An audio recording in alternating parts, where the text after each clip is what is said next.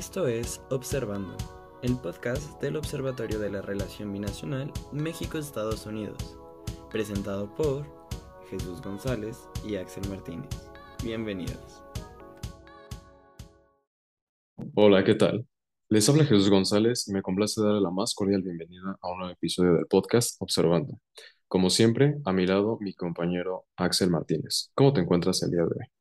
Muy bien, Jesús. Eh, muy emocionado de este nuevo episodio donde vamos a tocar un tema pues muy interesante que está en la coyuntura de más actual. Y para hablar sobre eso tenemos a un invitado especial, el consultor jurídico de la Secretaría de Relaciones Exteriores, Alejandro Celorio. Eh, bienvenido. ¿Cómo se encuentra el día de hoy? Muy bien, muchas gracias Axel, Jesús. Qué gusto saludarlos. Muchas gracias por la oportunidad de platicar con ustedes sobre este tema tan importante para nuestro país. Sin más, daremos paso al, bloque de preguntas.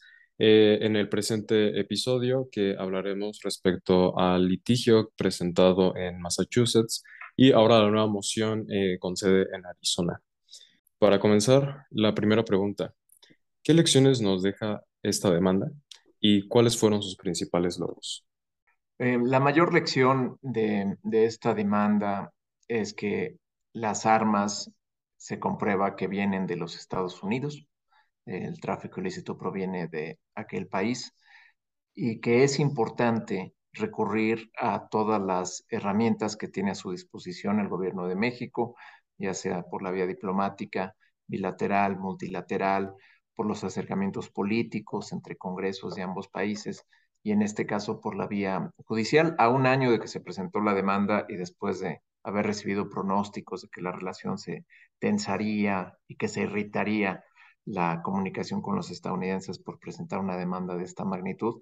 Nada sucedió después de un año y lo que sucedió y que es de las victorias que hemos alcanzado en este esfuerzo y que son muy palpables es una mucho mayor sensibilización por parte de las sociedades en ambos países e incluso en la región sobre la importancia de terminar con el tráfico ilícito de armas proveniente de los Estados Unidos.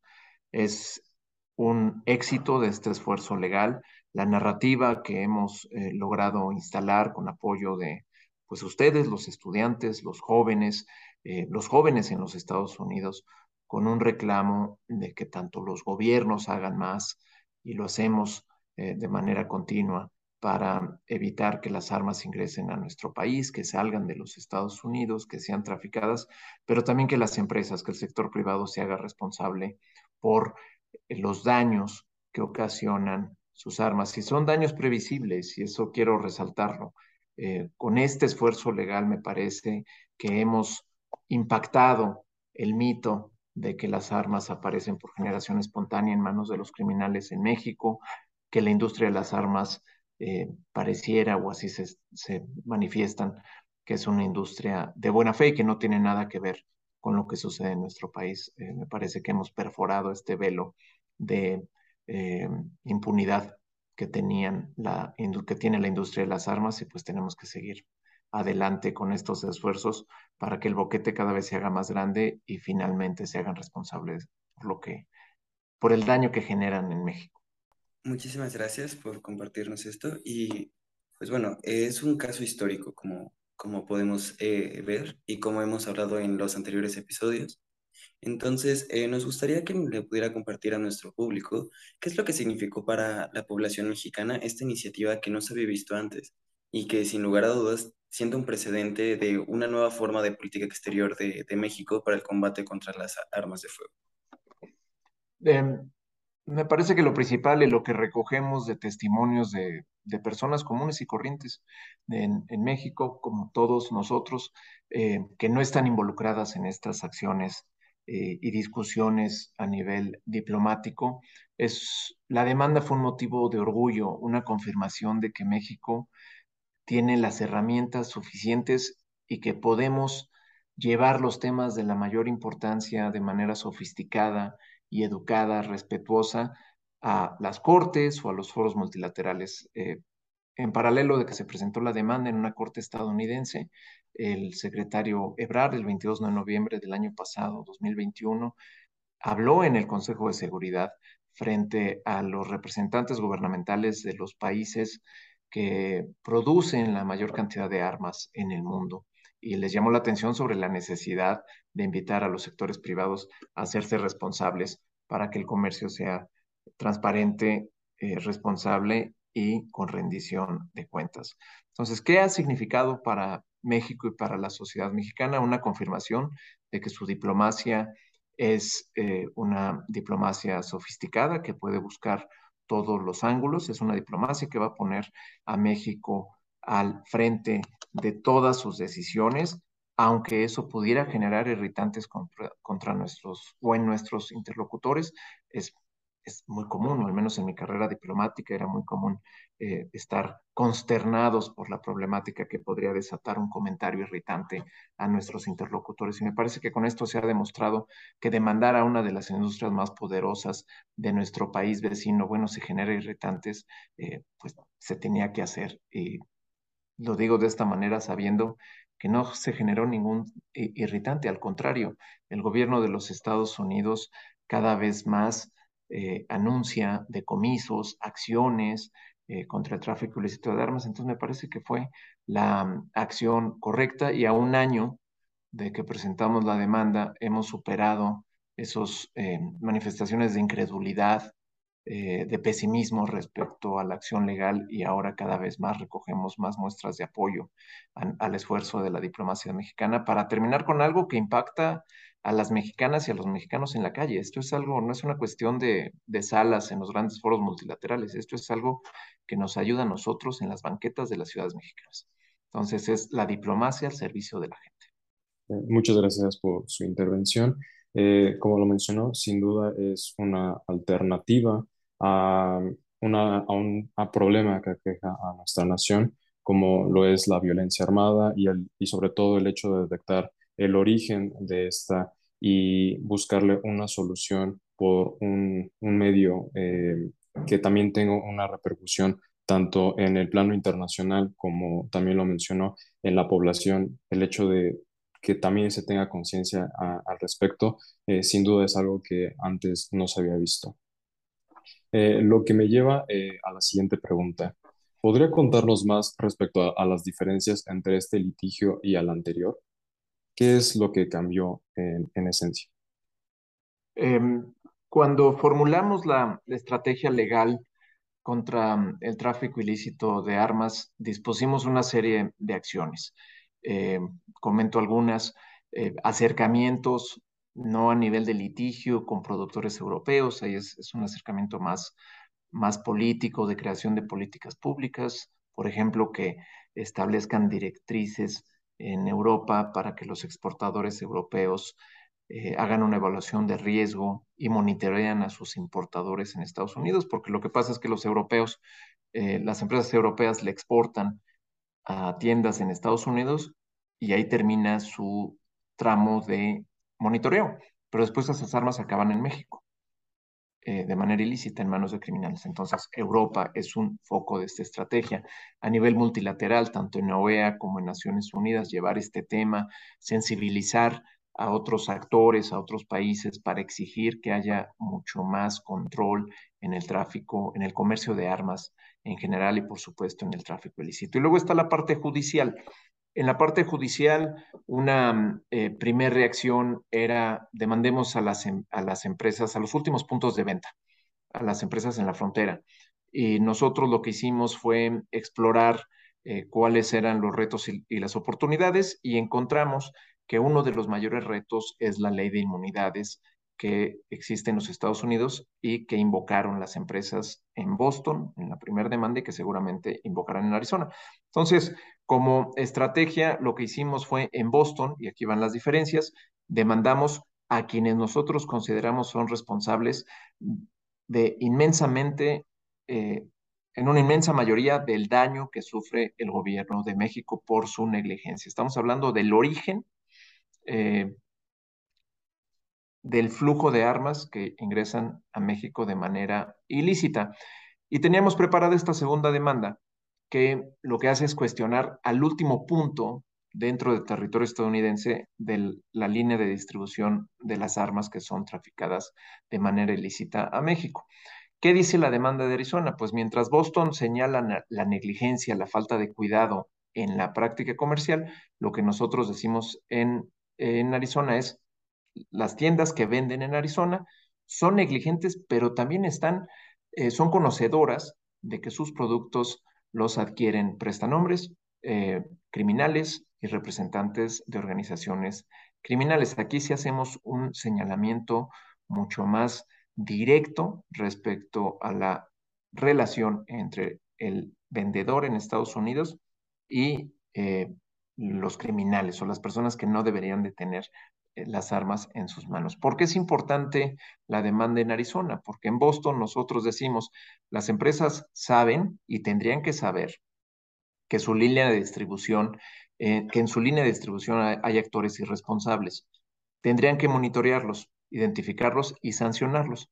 ¿Qué hacemos con Arizona? Estamos resaltando quiénes son y cómo es que se conducen estos actores y responsables en la cadena de venta de las armas. Entonces, conforme avancemos en Arizona eh, con los señalamientos, con el litigio, robusteceremos nuestros argumentos en Boston, que esperamos que después de la apelación regrese a, la primera instancia en el juzgado de distrito para que sea revisada de nueva cuenta por el juez. Es decir, aquí está claramente demostrado en Arizona que la línea de distribución está viciada, que sus tiendas le venden eh, de manera consciente a criminales y a las empresas que estamos demandando en Boston se acredita su negligencia, su falta de cuidado y su eh, ignorancia de cosas tan elementales como que tiendas en Arizona, repito, las que están vendiendo, le venden de manera constante, rutinaria, sistemática a prestanombres. Esa es la combinación entre una y otra demanda.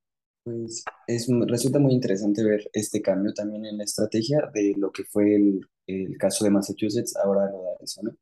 Em, definitivamente eh, sirvió como un precedente para poder, bueno, supongo que aprender de, de los fallos que tuvieron o de las acciones que tuvieron como las, las empresas demandadas y por eso poder estructurar una estrategia pues un poco distinta en, en este nuevo caso. Entonces ahora nos lleva a la siguiente y última pregunta, que a largo plazo, ¿cuál sería la, el proceso jurídico que se está llevando en, Arizona? ¿Cuáles son los, los propósitos principales que se van a, guiar? ¿Y, ¿Y, qué es lo que espera la, la consultoría eh, en este caso? ¿no? En, en, el anterior, pues ya nos había comentado las posibilidades que, que siempre estuvieron como sobre la mesa y todas las opciones que, que se estaban consultando. Entonces, en esta ocasión, eh, ¿qué tiene prevista la, la consultoría y la Secretaría de Relaciones Exteriores. Eh, muchas gracias, Axel.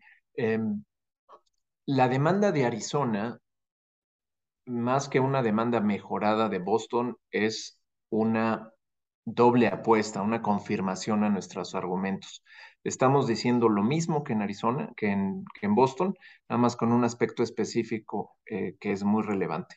Señalamos en Arizona que las empresas demandadas violan dos leyes federales, una la de delincuencia organizada, rico por sus eh, siglas en inglés, y también violan la ley eh, bipartidista de seguridad aprobada el verano eh, de este año en Estados Unidos, la ley bipartidista de seguridad, que establece por primera vez en la historia de los Estados Unidos al tráfico ilícito como un delito federal y también incluye la compra por prestanombres como eh, una eh, actividad dentro del de, Estatuto de Delincuencia Organizada. Entonces, estamos eh, confirmando los argumentos de Boston con estos dos elementos adicionales, lo de prestanombres y la violación a la ley de seguridad bipartidista, ley bipartidista de seguridad. No lo habíamos incluido en Boston porque no se había aprobado cuando presentamos la demanda el año pasado. Sí le acercamos al juez información adicional, pero el juez no, no la tomó en cuenta en, en su decisión. En Boston apelaremos.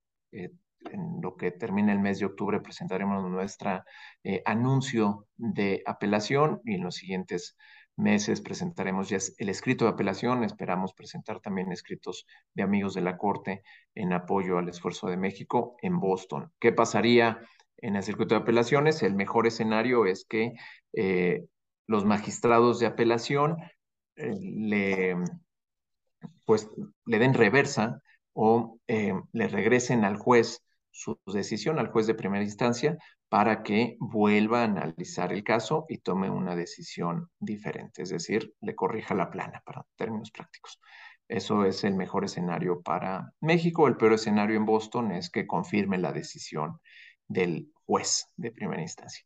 Y en Arizona inicia el litigio de manera regular. Estamos en proceso de que las empresas demandadas sean eh, notificadas. Después de la notificación se establecerá un calendario para la presentación de la respuesta y defensas de estas empresas. Son cinco empresas más chiquitas, pero estimamos que invocarán su ley de inmunidades y solicitarán que el caso se deseche, eh, como pasó en Boston.